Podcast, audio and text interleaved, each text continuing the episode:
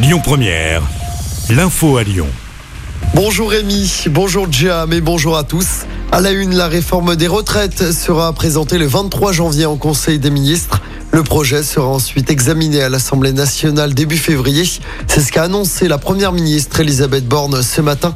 La réforme sera présentée publiquement la semaine prochaine, avec notamment un recul de l'âge de départ à la retraite à 64 ou 65 ans.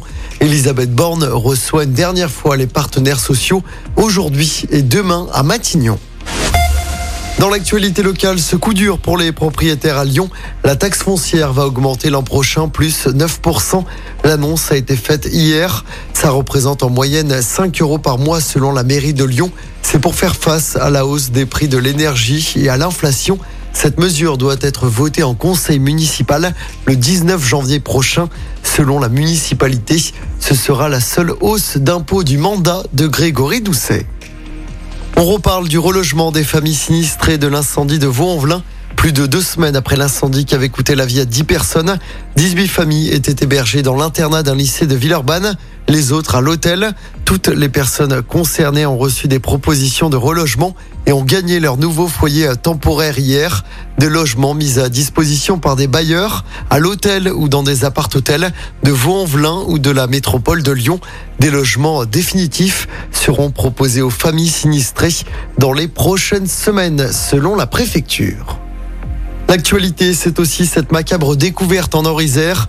Le corps d'une femme de 64 ans a été retrouvé dans un étang de Diemose au sud-est de Lyon.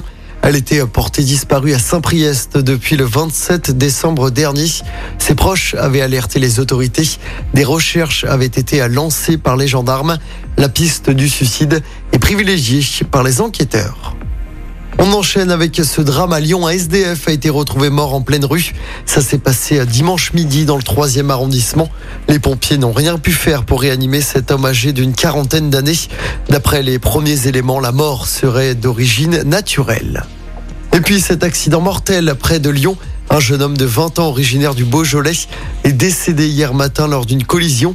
Ça s'est passé vers 9h15 du matin sur une départementale à hauteur de Messimy-sur-Saône dans l'Ain. Une enquête est en cours. Du football avec la fin de la 17e journée du championnat de France de Ligue 1. Rennes a battu Nice 2-1 hier soir. Même score pour Marseille contre Montpellier un peu plus tôt. Je rappelle que l'OL est retombé dans ses travers dimanche après-midi. Défaite 1-0 à domicile contre Clermont.